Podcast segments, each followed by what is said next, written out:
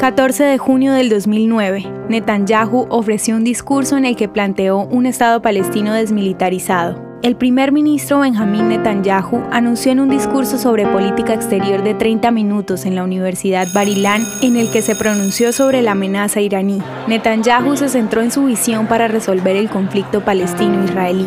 El discurso de Netanyahu rompió con las nociones anteriores de una solución de dos estados presentada por sus predecesores.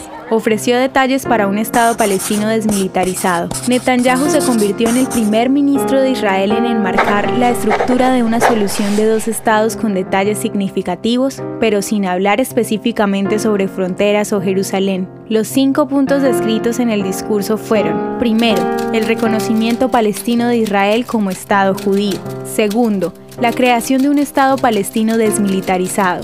Tercero, una resolución de la cuestión de los refugiados palestinos que no incluyera el regreso de los refugiados a la frontera de Israel anteriores a 1967. Cuarto, la necesidad de desarrollo económico palestino. Y quinto, el fin de la construcción de nuevos asentamientos israelíes permitiendo al mismo tiempo que se pudiera continuar con el crecimiento de los asentamientos naturales. ¿Te gustaría recibir estos audios en tu WhatsApp? Compartimos nuevos episodios todos los días.